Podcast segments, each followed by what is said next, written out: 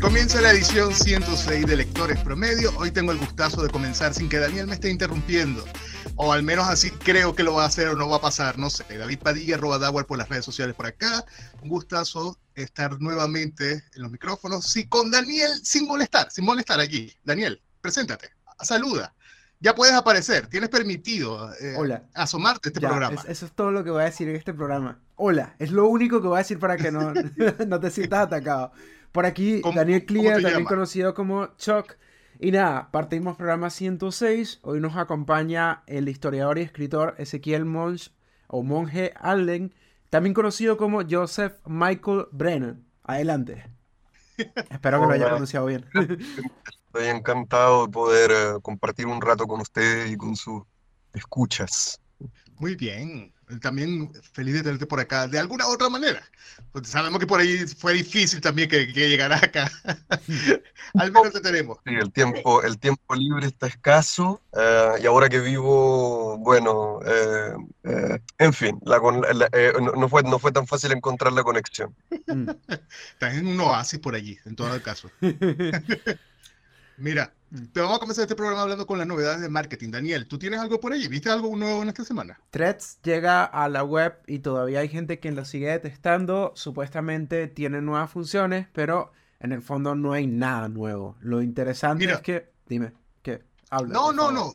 Que, si, no sé si viste algún feature allí o alguna edición. Feature, algún feature, feature, además. Mi- un Mira, feature. mira el señor. Pero mira, es que, eh, Por favor, tengo que practicar Duolingo acá. Ah, Mira, eh, eh, realmente la gente estaba diciendo, oye, que finalmente va a sacar algo, va a sacar algo, y cuando realmente sacan algo es una versión de Twitter en la web. ¿Tú lo has llegado a utilizar? Para empezar por allí. Mm. eu- Twitter, eh, perdón, Threads. Thread, ¿verdad? Perdón, perdón, perdón, perdón, perdón. Ahí tengo la, la confusión. Qué Uh, terrible. tenía one, one Qué job, one terrible, job. qué impresentable el, el- el- el- invitado David Padilla a este programa. Ajá. A ver, entonces, Threads, eh, cuando apareció, bueno, yo, com- yo comparto el, eh, el odio racional o irracional por Elon Musk ah, Ahí lo de, tenemos. de, de- de tanta gente, ¿no? Eh, Más uno aquí. Entonces, cuando dijeron va a haber una, un Twitter sin Elon Musk, Ujú. partí para allá. Pero me encontré con que, no sé, eh, Instagram no se comunicó bien eh, con, eh, con Threads y Threads no sabía mucho de mí. Entonces me estaba, me- entonces me estaba ofreciendo unas cosas que a mí me hacían sentir incómodo. Eh, ¿Cómo cuáles? ¿Cómo cuáles? Mujeres, básicamente. Y por una parte eso, por otra así como, como mucho meme, ¿no? Mm, Ujú. mucho meme, pero bueno, estoy, he estado bastante fuera de las pistas. No sé si las cosas se siguen diciendo como se decían hace un par de años, pero mucho meme normie. ¿no? Mm, Sí, por supuesto, por supuesto que sí. Mucho meme no, como weón, yo soy, como weón, yo soy raro. No, no, no, me- no, a, a mí, eh, eh, y, y yo tengo educadito a mi, a mi Instagram, entonces muéstrame animación japonesa, muéstrame eh, eh, gatos en todas sus formas posibles, muéstrame jardines, muéstrame casas lindas, pero no me muestre eh, pechuga y, y- Pero mira, ya va, yo tengo que preguntarte, ¿eso te aparecía en Twitter? Porque Twitter, el, el- el algoritmo está vuelto mierda. O sea, te muestra cualquier cosa A mí, ya. a mí me sale Gran Hermano y créeme que no soy el target de Gran Hermano. Bueno, realmente yo, tengo, yo he tenido que mutear algunas cosas aquí porque ya el algoritmo de Twitter ya no da para más. Lo que era Twitter, perdón, porque ahora hay que llamarlo de otra manera. Que me niego a darle al el ex video No. allí. una cosa por el estilo. Sí, no sé, no, eh, mira, también eh, a mí me, a mí me pasó que yo me sobresaturé de, de redes sociales durante la pandemia. Em, yo como, como escritor me cuesta mucho la, la parte de emprendimiento, ¿no? No, no, no tengo, no tengo la mente de tiburón, no, no tengo así como, dale, anda a la feria, haz las poleras, haz la chapita, métete a Wattpad, saca otro libro. eso- No, yo soy lento, soy una persona pausada.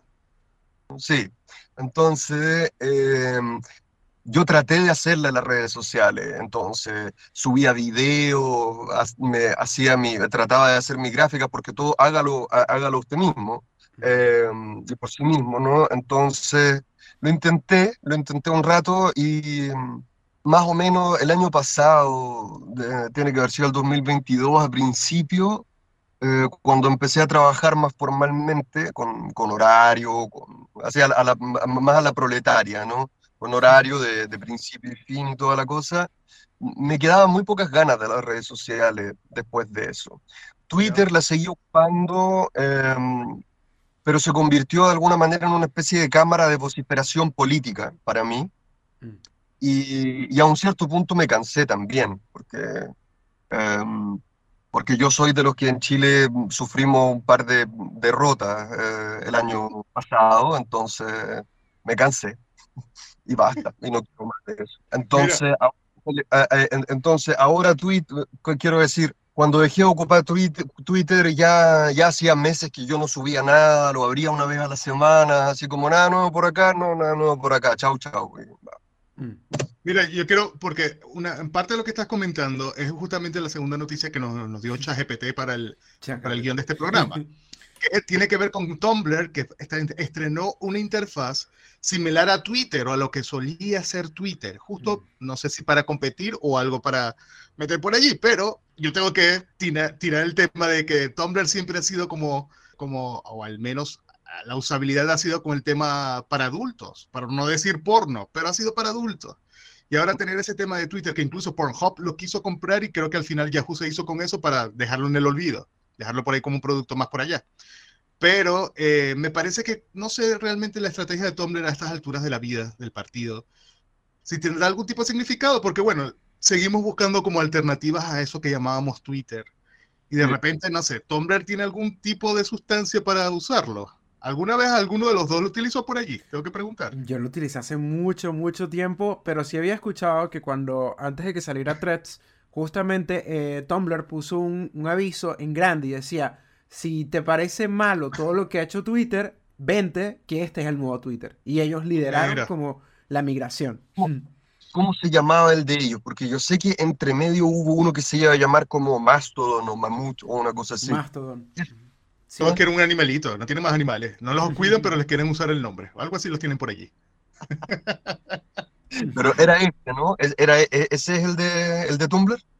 No, no, no, no. Me parece que era, Mastodon era independiente. Incluso llegó otro que era de uno de los, exacto, que era de los ex creadores de Twitter.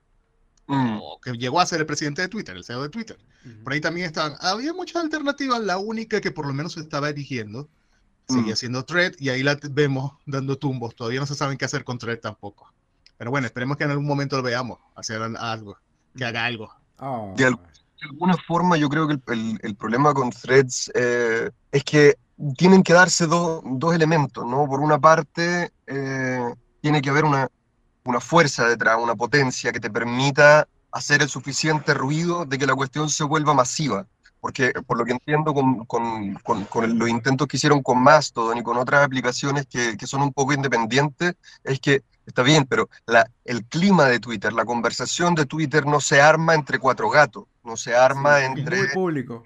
No, no, no sé, 20 mil, 40 mil, 50 mil personas. Necesita que esté ahí todo el mundo metido. Pero por otra parte también se necesita o uno, o uno quiere algo que como contenido se sienta fresco, que tenga algún nivel como de, de autenticidad. Entonces, eh, Threads es Twitter, es básicamente Twitter, la misma cosa. Lo, lo copiamos aquí al lado. Y cerrado además, porque no puedes buscar contenido, ni tienes los trending topics. Entonces al final es como encerrarte en una habitación con gente que sigue. Exacto. Entonces, entonces la, ¿cómo se llama esto? Yo pienso que en el fondo es como cuando hay elecciones, ¿no? Eh, yo pienso que uno siempre, uno siempre cuenta con los votos que van en contra del candidato opuesto. Es decir, en el fondo, la base es la gente que va a evitar que, que, vote, que, que, gane el otro.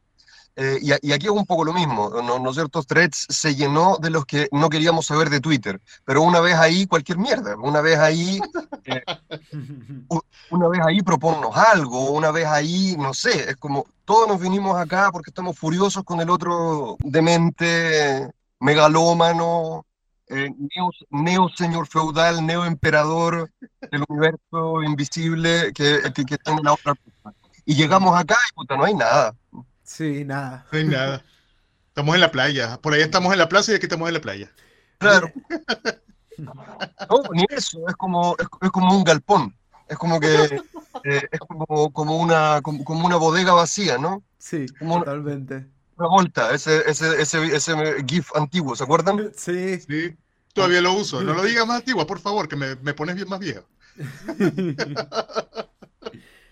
David, ¿qué viste esta semana, por favor? ¿De qué tenemos esta semana? Yo por lo menos, mira, me estoy poniendo el día con el tema de, eh, de Beard, la segunda temporada de Beard, me ha encantado. No ha, no ha sido como lo mejor del, de, que la primera, para empezar A mí me gustó mucho, pero es que tú no llevas ni la mitad de la temporada. Si te gusta todo el tema de la cocina, no, no, es una maravilla de serie. Pero es que además me gustaba el formato de la primera temporada, que eran 20 minutos. Y mm. ahora está como de una hora, no sé, voy un capítulo de una hora y ya dije, ya sabes que voy a limpiar mi casa. Lo otro que vi era Ahsoka, bueno, simplemente por el, por el seguimiento del universo de Star Wars.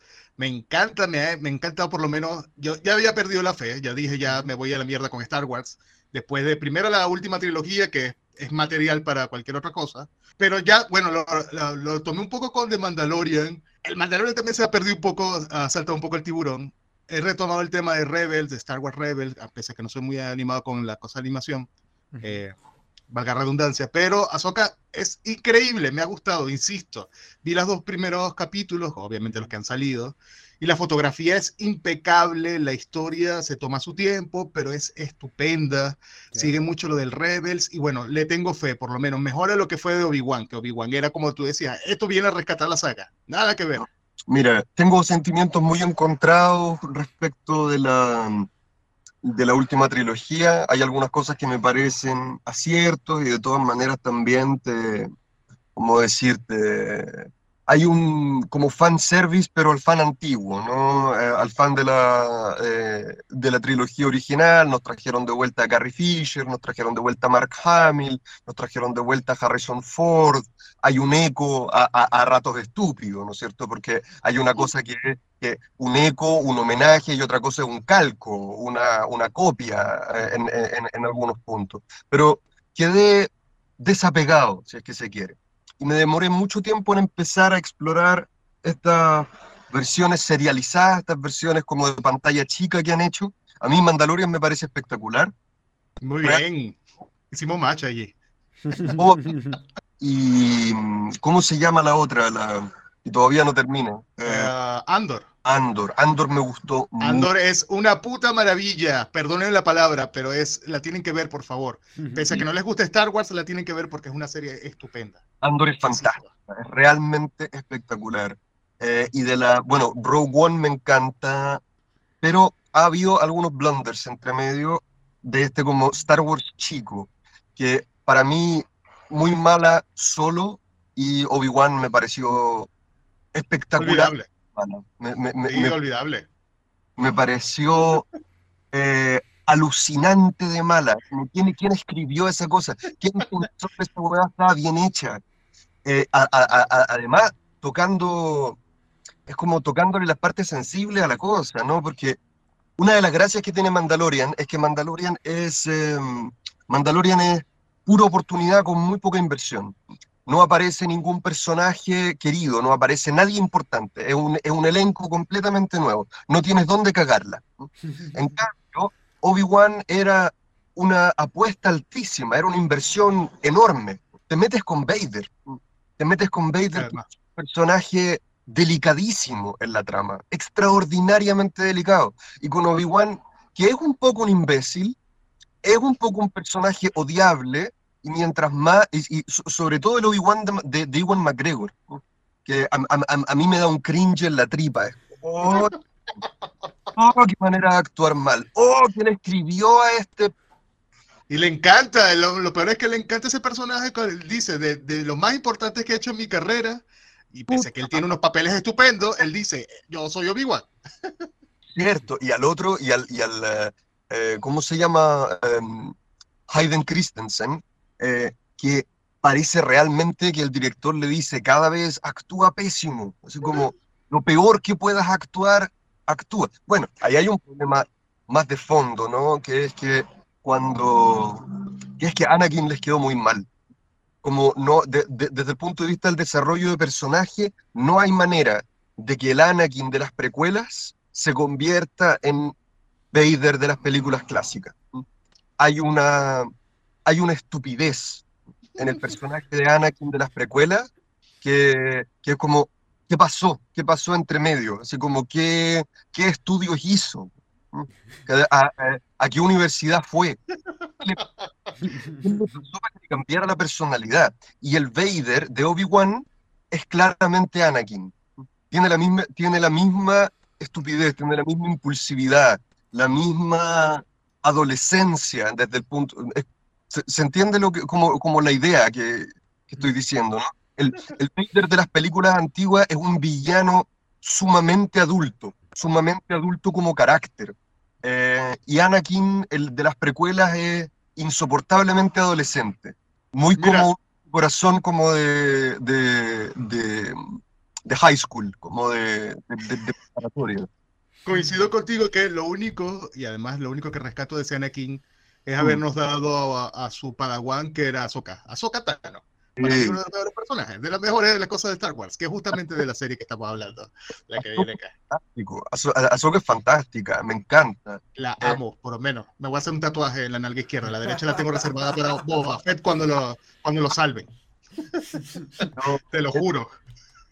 Es bonito porque en el fondo parece ser, ¿no es cierto? A juzgar por Andor, a juzgar por Boba Fett ahí un poco peligrando, porque Boba Fett también es un personaje delicado. Boba Fett es un, Boba Fett es un personaje que surge de la genialidad de un diseñador, ¿no? Es decir, un huevón en la primera película inventó una armadura cool y los fans se volvieron locos y hubo que inventarle un lore a este personaje. Pero lo hicieron bien. Lo que digo es, Star Wars funciona muy bien, el universo, el universo expandido de Star Wars funciona muy bien, al parecer contrabandista o con algún mando medio imperial o con un Jedi corrupto. Cuéntame esa historia, no te metas con el cuento grande, porque el cuento grande, no sé, es como está en una situación tan precaria, tan delicada, la, la macro historia queda tan desequilibrada como la tenemos, que, es, muy, difícil hacer algo bueno con ese material.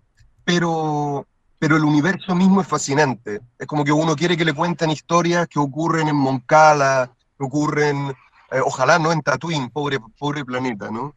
Eh, ha pasado de todo? De todo, de todo, es como, es, como Nueva York.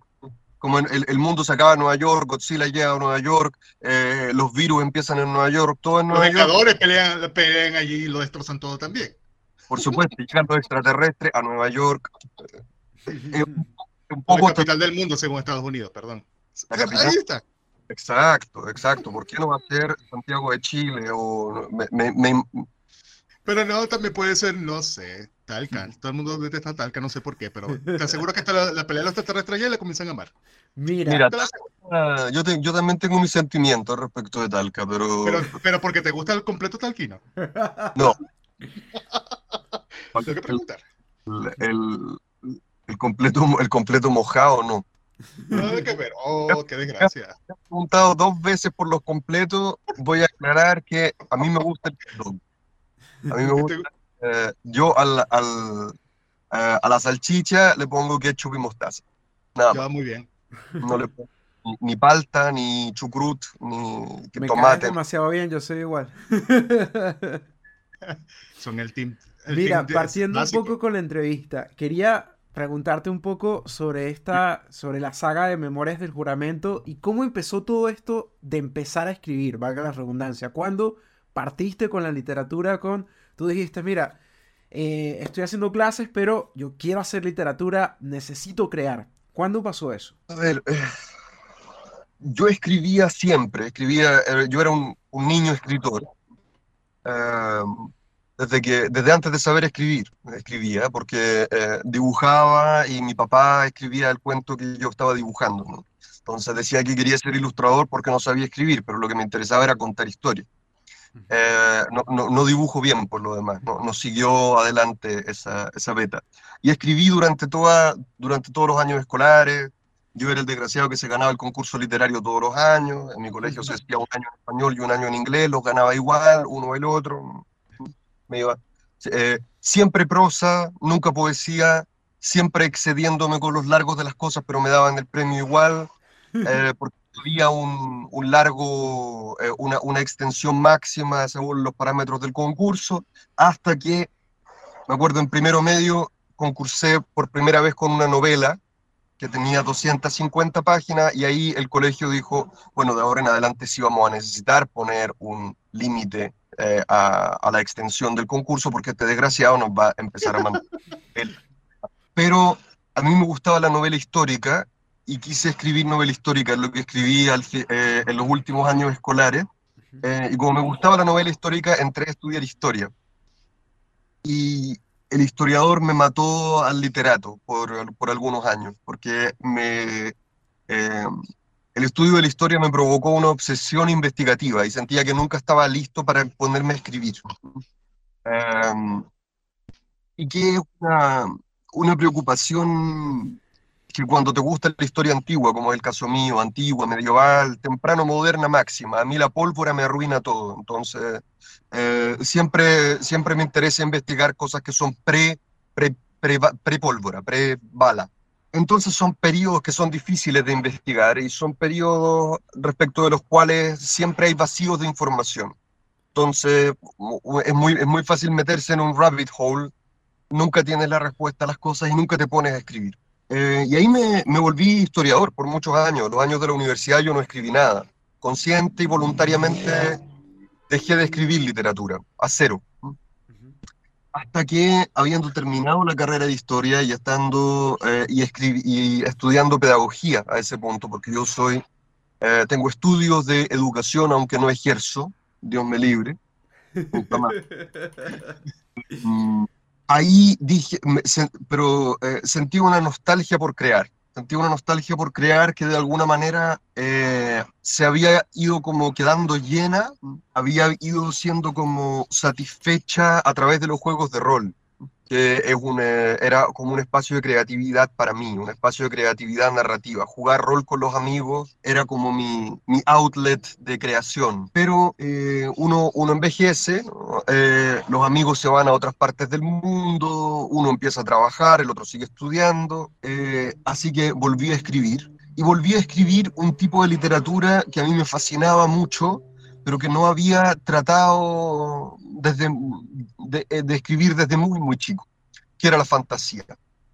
Eh, y ahí me puse a escribir, me senté y me salió la memoria del juramento de un tirón.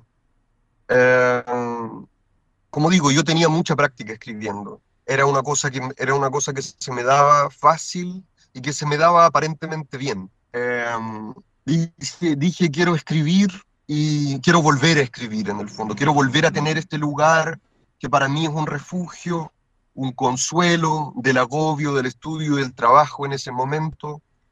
Eh, uno mira hacia atrás y dice, anda, qué, qué, qué agobio, pero uh, tendría que escribir ahora, con 35 años, ¿no? Con 35 años, post pandemia, con inflación, con tratar de llegar a fin de mes. Con... Ahora ahora debería estar escribiendo, pero, pero ahora no puedo. Entonces, eh, fue bueno que en ese momento tenía el nivel de agobio que me empujó de vuelta a la fantasía uh -huh. y eh, la cantidad de tiempo y de, de, tiempo libre que me, me daba la posibilidad de, de hacerlo. Eh, el primer libro lo escribía cuando podía, me demoré de haber sido dos años, dos, tres años en total. Empecé el 2011, creo, cuando estaba estudiando pedagogía, y lo terminé, debe haber sido el primer año que estaba instalado en Irlanda eh, para mi, para mi posgrado. Eh, sí, creo que fue eso, deben haber sido dos, dos años y medio en total. Y ese libro, bueno, lo presenté para a, a Penguin, eh, les gustó, el, libro era claramente la primera parte de una saga, eh, y me dijeron, bueno, ¿dónde están los otros dos? Le dije, no existen, no están escritos. Ah, ¿cómo se ocurre presentarnos la cosa? No está terminada, nosotros no hacemos esto, estafa absoluta. Bueno, ya nos gusta mucho el primer libro, vamos a hacer una excepción. ¿Para cuándo vas a tener el 2 y para cuándo vas a tener el 3? Y yo, que soy un poco imbécil, les dije, denme seis meses para el 2 y un año para el 3. Y el 2 lo saqué en seis meses. Hubo, pero ya tengo que hacer la pregunta, ¿hubo mucho vino de por medio? No, vino no, porque yo eh, me eché a perder el hígado antes de... Eh, yo, yo, no, puedo tomar mucho alcohol, pero eh, fumando una cantidad de, de, de tabaco, una cantidad de cigarrillo que ningún mortal debiera Eh, yo escribí los libros en un estado de constante hipoxia, de constante deprivación de oxígeno. Em, mientras, mientras terminaba mi doctorado, entiéndese. El segundo libro lo escribí eh, en las noches, mientras no estaba trabajando para el doctorado, en seis meses. Y el tercero, que no sé si ustedes lo habrán visto en físico, el tercero me salió muy largo en comparación con los otros dos. Yo quería escribir libros cortos porque siempre pienso que, que hay que ser económico en estas cosas. En el fondo, cuando tú le das, cuando tú sometes al lector a, sobre todo en fantasía, a familiarizarse con un mundo demasiado extenso, tienes que tener una historia espectacular. Tienes que tener una historia espectacular que lo merezca. A mí me gusta mi historia, pero en el fondo, ¿cómo se llama esto? Le, em, ¿Cómo decirlo? Le quería entregar una cosa justa, ética, si es que se quiere. En el fondo, voy a someter a mi lector a tanta inversión como, como es la intensidad y la profundidad de la historia que le puedo devolver. Entonces yo quería hacer libros de aproximadamente 300 páginas, libros del largo del Hobbit. Lo logré con el primero, el segundo se me arrancó un pelito, tiene 430, y con el tercero cometí un error de cálculo en la diagramación de mi página, eh, porque yo trabajo con hojas formateadas en Word, de tal manera de saber el largo de lo que estoy escribiendo, cómo se va a ver en el libro impreso. Y mm. cometí un error pequeño, pero que cuando la multiplicas por varios cientos se vuelve grande, y el libro que yo pensé que tenía 460 páginas, tenía 600 y tantas, que, tampoco es enorme para los estándares de la literatura de fantasía hoy, pero, para mí era, pero para mí era impensable. Eh, y cuando lo vi así, el libraco, bueno, y con, ese, ese no lo pude sacar en seis meses, ahí me demoré un año, pero viví muy rápido, muy rápido. Mira, eh, disculpa, disculpa que te interrumpa allí, pero por menos de eso, por un apéndice sacaron una serie muy mala del Señor de los Anillos. Perdóname. ¿Por qué me hiciste recordar los anillos de poder? Yo sí siento que invitamos a Joseph para que sufra en este programa. Un poquito. No, no, no. No, lo que pasa, ustedes no saben, eh, porque no, no, nos conocíamos antes. Y para mí Tolkien es, es todo. Yo, yo no soy un buen lector, no soy un buen lector. Otros fantasistas chilenos son, son gente leída, inteligente, eh, culta en ese sentido, que además de haber leído todo lo que hay que leer en fantasía, han leído la gran literatura del mundo, han leído, han leído a Joyce, han leído a Yates, han leído a la Flannery O'Connor, han leído a Steinbach, a Bukowski, etc. Yo soy ordinario en ese sentido, soy un juego muy vulgar. Yo no tengo, no, me cansé el, después del doctorado, sobre todo, yo soy incapaz de leer por gusto, porque ya leí, porque ya se, completé la cuota de palabras leídas por, eh, para, una vida humana. Pero Tolkien es lo único que leí con profundidad, con amor, con cariño, con cuidado. Entonces mi referencia en fantasía es básicamente él. A pesar de eso, creo que, mi, creo que mis libros no son Tolkien, porque, porque yo no soy él. Pero, eh, pero es una obra que conozco como los evangélicos conocen la Biblia. Con una, con una devoción, con un cariño enorme. Entonces yo estaba esperando los anillos de poder con trepidación, ¿no es cierto? Porque cuando, te van a, cuando van a hacer una, una película o una serie de una cosa que a ti te importa tanto, mm, uno siempre siente que le, como que te van a manosear algo, ¿no? Y uno dice, esto puede ser maravilloso o puede ser terrible. Y, y, uno, y uno se mentaliza y dice, weón, no debería importarte, tranquilo, eh, no la sufras tanto, si total los libros, los libros son para siempre, ¿por qué, ¿por qué tiene que ser, las adaptaciones nunca son lo que son? Entonces venía un poco preparado, ¿no? O sea, yo soy, de, yo soy de esos lectores de Tolkien que a mí ni siquiera me gustan las películas de Jackson. Las, las encuentro buenas películas, pero a mí no me dejaron feliz, entendamos, no. Para mí la obra de Tolkien es, es la Biblia antes de la Biblia. Y, te, y, y, tengo una relación muy espiritual con esos libros.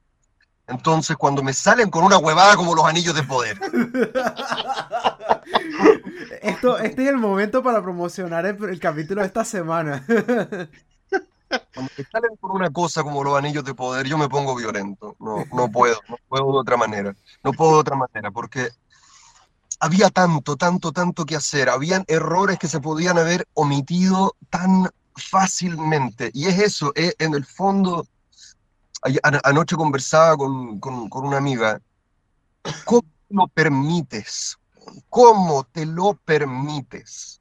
Porque llegan, el, el problema de fondo es este, que lo decía un, eh, un, chico que seguía en Twitter yo en ese momento, que es un, eh, un literato, un, eh, un, estudiante de literatura, un doctor en literatura, que es experto en Tolkien, Um, de, eh, porque en, en, la Universidad de, eh, de, Glasgow, creo que Glasgow, o si no es Edimburgo, eh, lograron formar como una carrera de literatura de fantasía, de, de, estudios de la fantasía, que es como el, el estándar áureo hoy en el mundo. También tienen algunas cosas raras, ¿no? Pero en fin. Es como, único... la, como la cátedra de Taylor Swift, por ejemplo. David, por favor. No, no, no tengo opinión sobre Taylor Swift. Muy bien, eh, de verdad. Gracias, Joseph. Gracias. Ah, eh, y él decía, el problema es que esta gente se metió a hacer una serie sobre, o sea, una serie basada en el lore de Tolkien y invirtieron en, invirtieron en tener guionistas de series de super éxito, ¿no? Porque entiendo que estaban involucrados, por ejemplo, algunas personas de Breaking Bad, que es una tremenda, tremenda serie. No digo en absoluto que no. Y pusieron las lucas ahí, pusieron la plata ahí. En vez de poner parte de la plata contratando expertos en Tolkien. La literatura tolkiana es un campo de expertise. Tú necesitas gente que sepa y que sepa mucho, porque hay mucho que saber. De eso es lo que hace que en el fondo un cierto trabajo sobre Tolkien tenga la sensación de textura y de profundidad que es propia de la obra del profesor, que tenga esa sensación de, de maravilla, esa sensación de verosimilitud que hace que sea tan importante como ha sido para la literatura eh, de fantasía después. Y era notable, ¿no es cierto? Porque es cierto, yo sé que ellos habían pagado, yo sé que la, la, la, franquicia que tenían para hacer los anillos de poder era muy escuálida, no podían ocupar el Silmarillion, por ejemplo. Ya. Qué desgracia. Eh, ¿Cómo? Que es una desgracia, porque uno de los mejores libros, por favor. Es cierto, es cierto pero déjenlo tranquilo, porque las la, la posibilidades de hacer bien el Silmarillion son iguales a cero. Yo, yo los autorizaría, yo autorizaría, yo si, si tuviera a cargo el Tolkien State, diría, del Silmarillion se pueden hacer las historias abarcables, ¿no? Pueden hacer Beren y Luthien, pueden hacer Turin Turambar, pueden hacer La caída de Gondolin, punto. Esas hasta tres... Llegan. ¿Eh? Y hasta ahí los dejaría. Sí, porque son, porque son historias que se pueden contar. Eh, eh, son, son, son historias del formato que, que la narrativa te permite, ¿no? Es decir, hay partes del Silmarillion que son honestamente bíblicas. ¿Qué vas a hacer? ¿Qué vas a hacer? ¿La película, la, la película sobre los dioses creando el mundo? Ya eso sale en Ben Hur, ya lo hicieron en Ben Hur, ya se vio antes. Ya, los, ya les dieron los premios Oscar que le tenían que dar, honestamente. Mira, antes de seguir por allí, porque podemos hacer, vamos a hacer otro programa exactamente solamente contigo de Star Wars y del Señor de los Anillos, te lo juro, porque esto da para más. Pero tengo que dar, tengo que hacerte la pregunta indiscreta por acá. porque realmente, y para eso tengo que darte el símil. Por ejemplo, con Joan K. Rowling, dijo que para que fuera publicada, para que ella la pudiesen publicar, tuvo que cambiarse el nombre y era medio mentira porque simplemente puso J.K. Rowling para que lo lograran publicar. Mm. ¿Cómo pasamos de Ezequiel a Joseph Michael Brennan? Ah, ya, ya. Lo que pasa es que esta pregunta es vieja. Yo publiqué Las cenizas del juramento en 2016. Y el chip de los cuatro bien y La sangre de los dioses son los dos de 2018. No, no, no, no, al revés. Eh, los dos primeros 2016 y el tercero 2018. Por lo tanto, esta pregunta me la hacían hasta el cansancio cuando yo tomaba edad. Pues si yo, si yo soy un, aquí en Chile, la cantidad de libros que se han publicado de fantasía entre, entre que yo saqué los míos, eh, muchísimo. Yo soy cuento viejo. Eh, a mí me usan para envolver pescado a esta altura.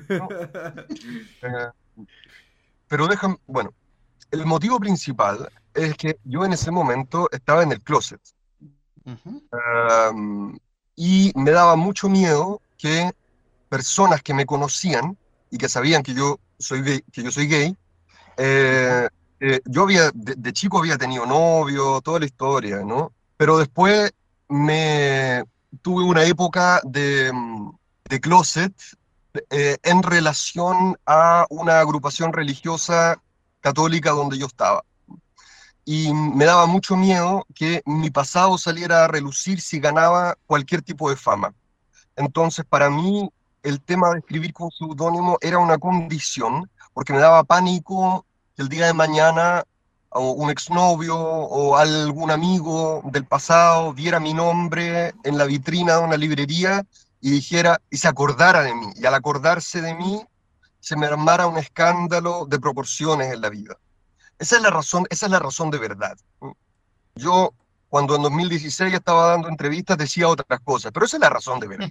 esa es la razón de verdad. A mí me daba miedo la posibilidad remota de la fama porque estaba muy metido en el closet. Yo salí del closet en, eh, durante la pandemia, el primer año, creo que fue el 2020. Eh, y por lo tanto, todos esos años, de alguna manera, por angas o por mangas, todavía la, eh, esa preocupación estaba. Ahora, a un cierto punto, a mí se me ocurrió, antes de, antes de que saliera el primer libro, antes de que saliera el primer libro, pensé para mis adentros, ¿sabes qué? A la mierda. Y, bueno, pasará lo que tenga que pasar. Ya, publico con mi nombre. Em, pero a ese punto a Penguin ya le había gustado la idea del seudónimo. Mm. Y, y, me dijeron ellos, no, no, no, Joseph Michael Brennan está súper bien. Em, ahora, ¿por qué ese nombre en particular? había una, había una, una, consideración práctica, porque yo no soy nada sino una persona práctica, em, que es que yo tengo un nombre, yo me llamo Ezequiel Monge Allen, y por angas o por mangas siempre la gente pronuncia mal mi nombre.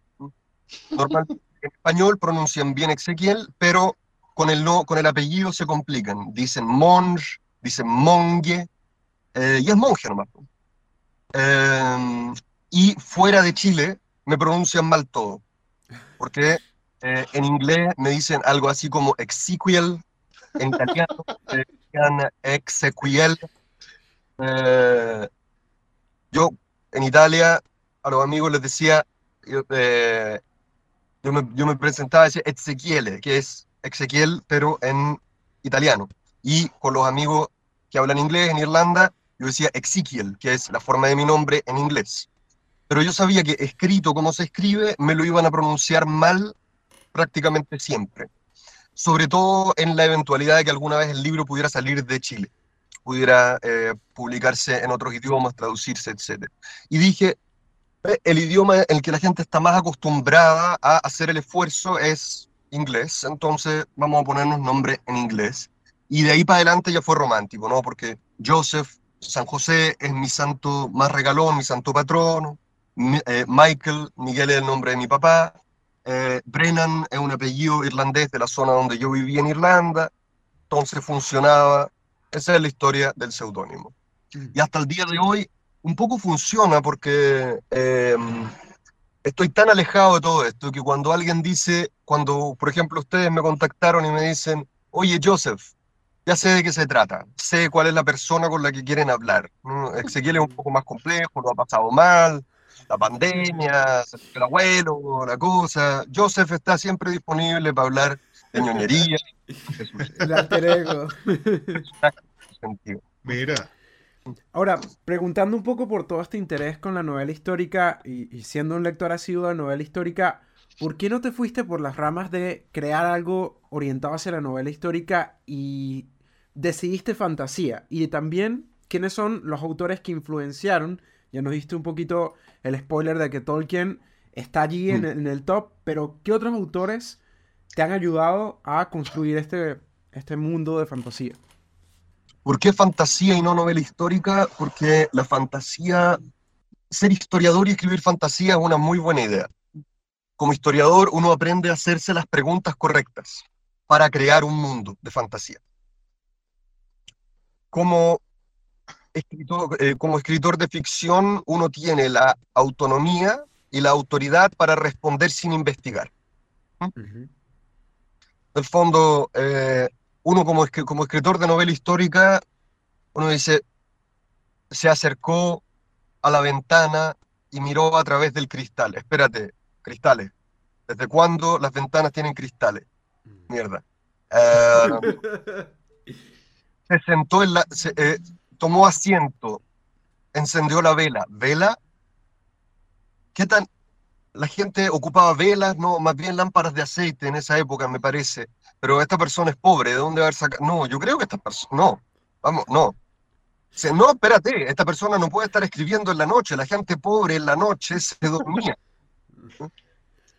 se, dormía porque los medios de iluminación eran un lujo. Uno escribía, o, e, escribir, mirar, o leer, o conversar a la luz del fuego, de la, a, la, luz del fuego que calentaba la casa. Y eso es todo, era toda la iluminación de la gente pobre, si se lo podían permitir. Ya, pero entonces ese tipo de preguntas te lo arruinan todo, ¿no? Porque tienes que salir a buscar la respuesta. En cambio, en fantasía tú conjuras la respuesta.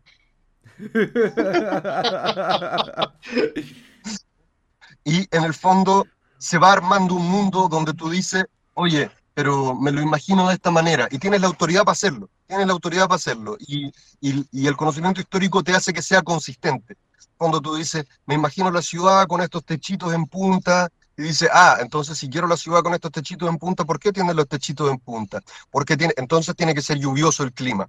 Ah, pero no me gusta que sea tan lluvioso. Bueno, no lo vamos a hacer tan lluvioso y nos vamos a imaginar una cosa un poco como sur de Francia, norte de España, donde, donde ya se va armando. Eh, entonces fue por eso. La fantasía, de alguna manera, esa es una respuesta un poco prosaica, ¿no? un poco superficial, porque lo que te produce la fantasía que es muy liberador para una persona que, como en ese momento yo, necesitaba la sensación como de amplitud, de libertad, porque uno estaba trabajando en un colegio, que, es un trabajo muy, es un trabajo muy constreñido, muy, muy pauteado. Eh, la, la fantasía te da la amplitud de, de tu propia autoridad y te hace sentir libre, porque estás creando tú un mundo de la nada, lo estás imaginando. En el fondo no estás reflexionando sobre el mundo, sino que estás creando nuevas condiciones de posibilidad. Eh, tú, eh, en la fantasía no tienes que hacer cuentas con el contexto social, económico, cultural, político. Ah, no tienes que pensar, eh, sé yo, la crisis económica, la inflación, calentamiento global, el auge, el postfascismo. No, no, no necesitas tener en cuenta estas cosas. Estás afuera. No estás afuera de eso y es muy liberador en ese mismo sentido. Pero la razón por qué no novela histórica, y en cambio sí esto, y ahora tengo, tengo el problema de que he tenido ganas, muchas ganas en, el, en los últimos años de volver a escribir algo novela histórica, entonces ahí estoy trabajando en los poquísimos tiempos que tengo en algo más de, de literatura fantástica. Que la literatura fantástica no es lo mismo que la literatura de fantasía, para entendernos. Para mí, ocupo esa, esa nomenclatura. Fantástico es lo que ciertas personas llaman baja fantasía, es decir, ambientado en el mundo primario, pero con un contenido maravilloso, sobrenatural. Em, y estoy tratando de, de, volver a eso. Ahora, autores que para mí han sido importantes dentro de la literatura, Tolkien. Dentro de lo que es literatura, y, desde el punto de vista del lenguaje eso es fundamental. Después para mí Star Wars es eh, importantísimo también. que hay, una, hay una cuestión de formato, de, de tamaño, de, como, de, como de escalas de lo que se está construyendo, que yo soy menos, menos cósmico que Tolkien. Eh, en literatura, mi literatura es muy eminentemente humana. Eh, hay magia, eh, hay la sensación de un divino o de un sagrado, pero, pero nos mantenemos en los, en los límites de la humanidad. En mis libros no hay dragones, no hay elfos y ciertamente no hay dioses. Em, hay sagrado, pero no hay dioses. Eh, y en ese sentido creo que, uno, que estoy mucho más como en el, en el nivel y forma de épica de la fantasía galáctica de Star Wars que en la escala a la cual, en la cual Tolkien se maneja. Em, también hay mucho anime, hay mucho, mucho anime en la sangre para mí. Eh, y yo soy un mal, un mal consumidor de anime también. O sea, para mí, mi experiencia con anime es Kimetsu no Yaiba la primera temporada, porque la segunda ya me aburrió. La primera me parece magistral, pero la, segunda me aburrió. Eh, Naruto Shippuden y Naruto en general, de principio a fin. Eh, un buen poco de Hunter X, pero tampoco completa, porque me perdieron en Grid Island. Y sé que tengo que ver a la hormiga quimera, me lo ha dicho todo el mundo, pero no, no, no tengo ganas, gracias. Te vas a saturar, te vas a saturar. Eh, One Piece, no, no me, no me llama la atención. Eh, mm, Full Metal Alchemist Brotherhood me encanta también. ¿Y qué es lo que quiero decir cuando digo em, que esto importa? Esto importa sobre todo porque la ética, si, por decirlo así, si, si mi lenguaje es tolkiano y mi estética es como Star Warsiana, mi ética es muy de, de shonen. Me gusta, me gusta el ánimo del shonen, me gusta, me, gusta me, gusta la cosa ligera desde el punto de vista de las psicologías de los personajes principales, me gusta el sentido de la esperanza como, como la luz que colorea todo. Em, yo, yo creo ser un escritor lo, más, lo más lejos posible de la oscuridad. No, no me siento cómodo en la oscuridad. No me gusta The Witcher, por decirle una cosa. No me gusta ese mundo. Eh, no, me, desagrada el Grim Dark como principio. Me gusta mucho el Hope Punk como idea. Eh, mi cosa favorita de los últimos 20 años probablemente sea, eh, creada en los últimos 20 años probablemente sea Avatar, el último maestro aire. Em, ese es mi como ética. Podemos ser amigos.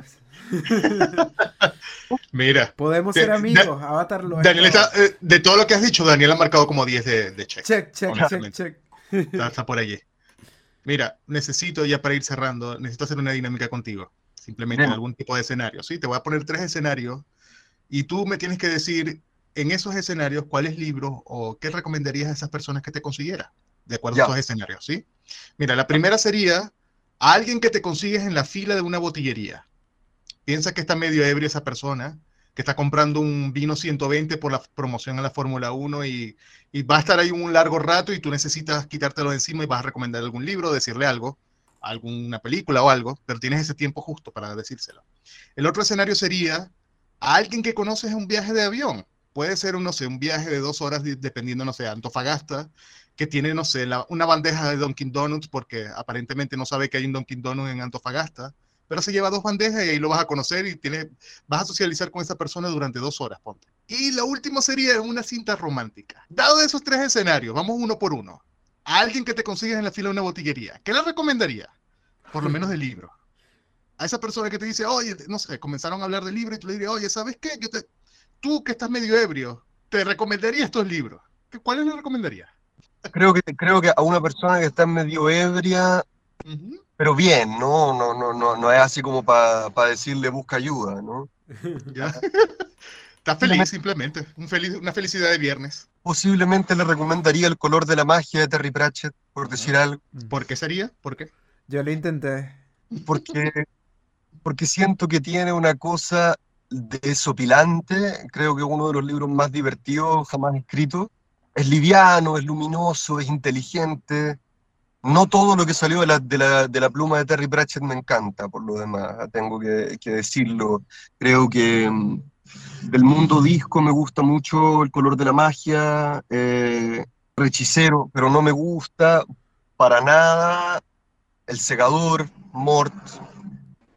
No, eh, creo que, el, color de la magia es, es fantástico y creo que de alguna forma puede ser como una experiencia de mucha dicha, de mucho entretenimiento, como un, como un golpe de energía, eh, que creo que es favorable para cualquier persona, sobre todo si está en un ánimo así como lúdico, etc. Mira, alguien un viaje de avión, un viaje de avión. Esta persona un viaje de dos horas, ponte, como mínimo. Probablemente me daría mucha incomodidad hablar con una persona de, en esas condiciones y creo que lo que, me, lo que más me saldría es recomendarle algo eh, largo, denso, complejo y ponerme yo a contarle la historia, ¿no? Y, y, en, ese, y en, ese, caso creo que iría con eh, El Culebrón, que es eh, la canción de Hielo y Fuego. Que, que, justamente, justamente por eso, es decir, si, si, uno está incómodo con una persona, como, como para mí conversar en los aviones siempre es incómodo, si uno está incómodo con una persona y resulta que le gusta Game of Thrones, tienes mucho rato para hablar estupideces, para hablar de una cosa que no existe y que es controversial, y, oye, pero ¿te acuerdas de esa vez que tal cosa? Oye, pero sí, que esta cosa, sí, ¿quién es tu favorito de todos los Lannister? Ah, eh, pienso que esa sería la, la reacción. Y el último escenario que me planteas. Es una cita romántica. Más allá de, de, decir, oye, me perdí en el color de tus ojos. O se nos, no sé, mientras viene el vino, en algún punto viene el vino, que no sé si ha tardado el mesonero. Entrarías en conversación, dirías, oye, mira, puede ser que hagamos conexión con este libro o simplemente no va a haber segunda cita, pero se aprendió este, este, este libro gracias a, esa, a ese momento. ¿Cuál elegirías? Es una experiencia absolutamente ajena para mí porque nunca he tenido una cita en mi vida. ¿Cómo? No, no, siempre he tenido la desgracia de enamorarme profundamente de mejores amigos. Ya. Yeah. Y entonces las citas no funcionan, o sea, la, la, las citas no ocurren porque fue como, las citas fueron años de amistad y después un día resulta que estoy enamorado de ti y puta, yo también, fantástico. Entonces, de la cita romántica es una cosa que no me...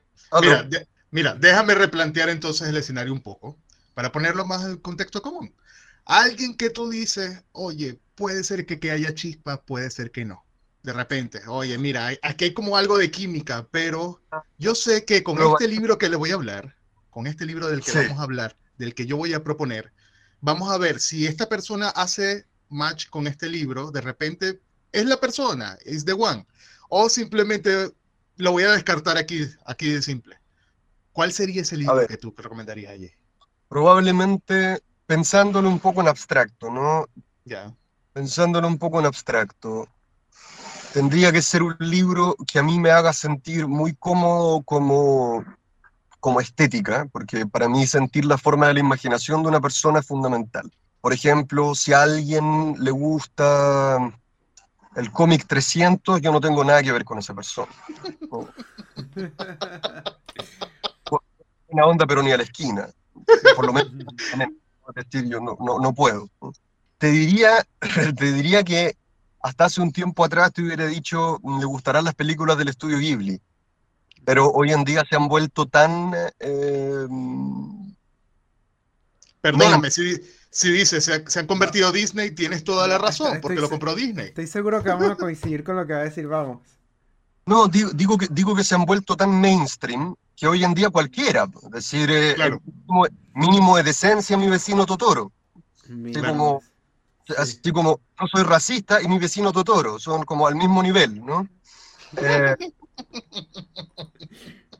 Si no te gusta Totoro, te, te, te dejo hablar. ¿Qué, de, qué, ¿De qué estamos hablando? Eh, pero al mismo tiempo no te voy a decir el Silmarillion, porque si, si, a alguien le gusta, si a alguien le gusta el Silmarillion como a mí me gusta el Silmarillion, quiere decir que, que a priori somos amigos. Quiere decir que a priori hay, una, hay un entendimiento profundo, pero no voy a ser tan ambicioso, ¿no? Mm. De decirte el Silmarillion. Así que te voy, así que te voy a decir el Hobbit. Y si no, y, y si, y si no el Hobbit, eh, el Castillo Andante. Mm. Pero, pero el libro, se me va en este minuto. ¿Alguien se acuerda el nombre de la autora? No, con exactitud. Sí sé de qué estás hablando. Pero el libro del Castillo Andante. El libro. No la película, porque la película cualquiera, ¿no? Pero el, el libro. eh, Diana Wayne. eso, esas serían mis respuestas. Ahora para ir cerrando, quiero aprovechar y preguntarte de qué opinas de este boom que ha tenido Sanderson y si has leído a Sanderson.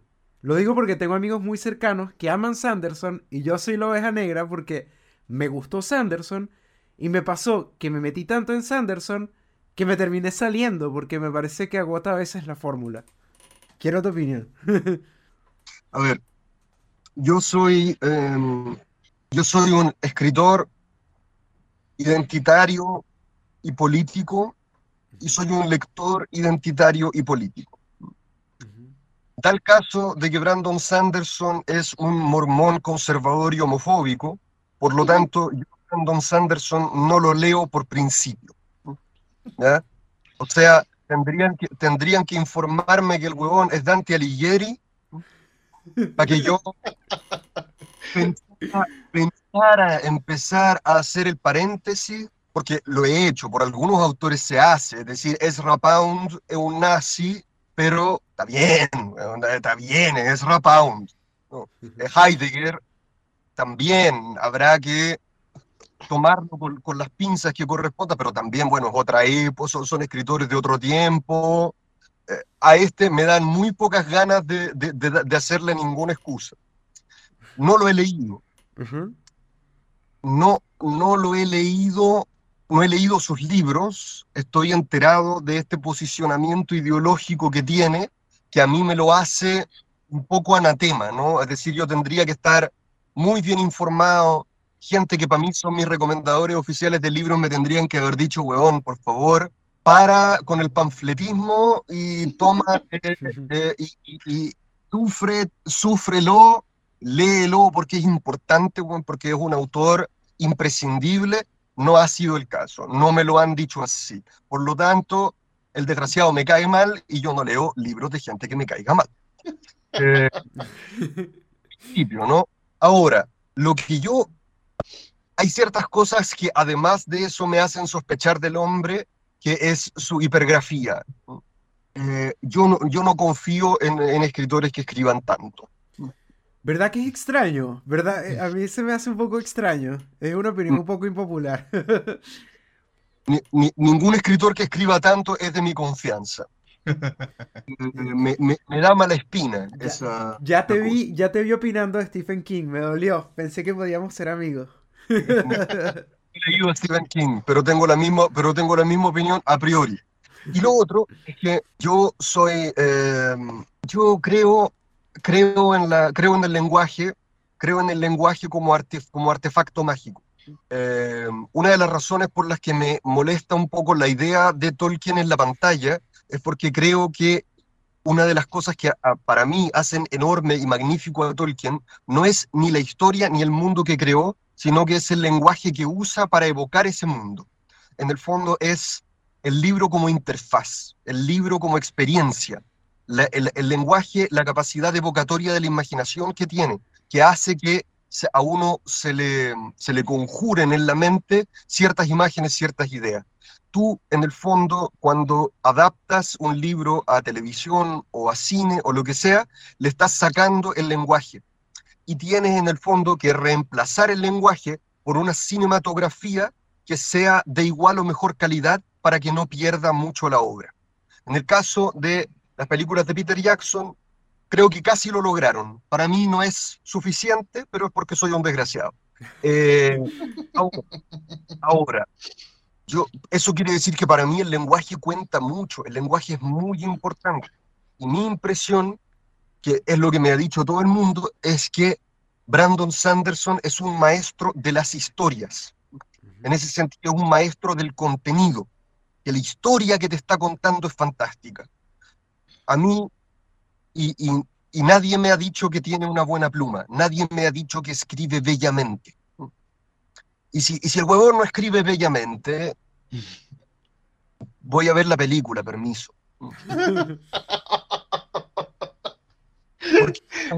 Porque, imagínatelo fuera de otra manera. Imagínate si es como, es como que tú estuvieras viendo una película y no te importara la cinematografía, y no te importara los efectos especiales y no te importara la producción de vestuario y no te importara la fotografía, el encuadre, como que no te importara la banda sonora. Era todo como, era todo como la corneta, weón.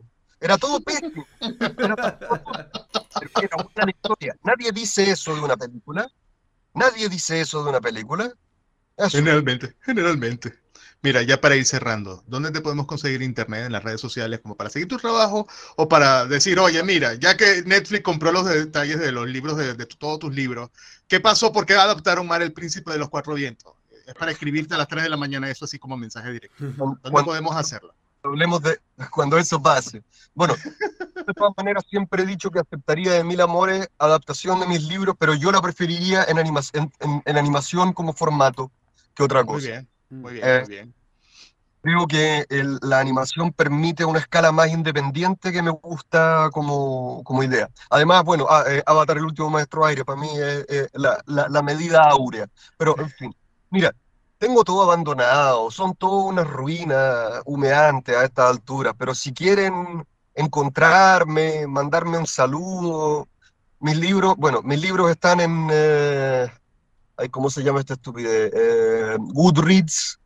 Siempre, siempre es bonito que vayan y dejen un comentario o lean los comentarios. Yo tengo muy buenos comentarios. Hay alguna gente que, que se ha enojado conmigo, pero fuera de eso, los comentarios son buenos y siempre agradezco porque una vez cada seis meses o al año me meto, miro cómo van las estrellas, las lecturas. Eso siempre es lindo. Hace, hace un cariño. Eh, después, la red social la única que tengo en el celular descargada todavía como aplicación es Instagram, que fue por donde me encontraron ustedes. Eh, si me quieren saludar, si quieren ver algunas publicaciones antiguas, pero no tengo energía, tiempo, francamente edad a estas alturas del partido para estar produciendo, para estar produciendo contenido. Pero de repente si hago algo, de repente si voy a, por ejemplo, qué sé yo, eh, Tuve el honor de presentar el libro de un colega acá en Chile, que es un libro maravilloso, se lo recomiendo mucho. Se llama Sueños de la Niebla, eh, de Mariano Pudú. Fantástico, precioso libro de fantasía escrito en Chile. Espectacular. Y ese lo presenté yo, entonces ahí en redes, eh, a través de Instagram avisé que lo iba a presentar. Ahora a lo mejor presento el libro de un, de un colega eh, al que le le hice el, beta reading de su libro, pero no voy a dar nombres ni fechas porque, porque sería robarme yo la primicia, mm. ¿ok? Eh, pero ese tipo de avisos los doy por Instagram a esta altura. Facebook es una ruina humeante, ni siquiera a esta altura ya es una ruina mojada, dejó de humear. a, esta, a, altura ya le crecieron plantas encima y es bonito. Eh, Twitter, olvídense, no existe. Me, encuentran en Instagram, arroba Joseph Michael Brennan, súper fácil, listo. Ya, perfecto. Mira, te comprometemos ya desde ya a un programa exclusivamente para hablar de Tolkien y de Star Wars. Por supuesto. Tienes, anotado, por favor, en la agenda en un momento del 2023, comienzo 2024, para que regreses a este programa para eso con tiempo y cariño, como digo, para poder buscar una conexión que funcione y todo. Hermano, Mm. Perfecto, muchísimas gracias ¿ah? por, por, habernos acompañado. Daniel, despide este programa, por favor. Mira, este programa pueden conseguirlo, que además, gracias a David, está en Apple Podcast como lectores pues promedio. Sí. gracias David. En Spotify, en las plataformas, en Lectores Promedio en Instagram y Lectores Promedio en Twitter, que tampoco lo usamos mucho, solamente los lunes. Se despide Chuck, o también conocido como Daniel Clie, por allá el señor David Badilla con B. Padilla, Padilla. El de Shrek. Padilla, Robadagua, las redes sociales. Nos despedimos, nos escuchamos una nueva oportunidad. Chao. Chao, siempre. Chao, chao.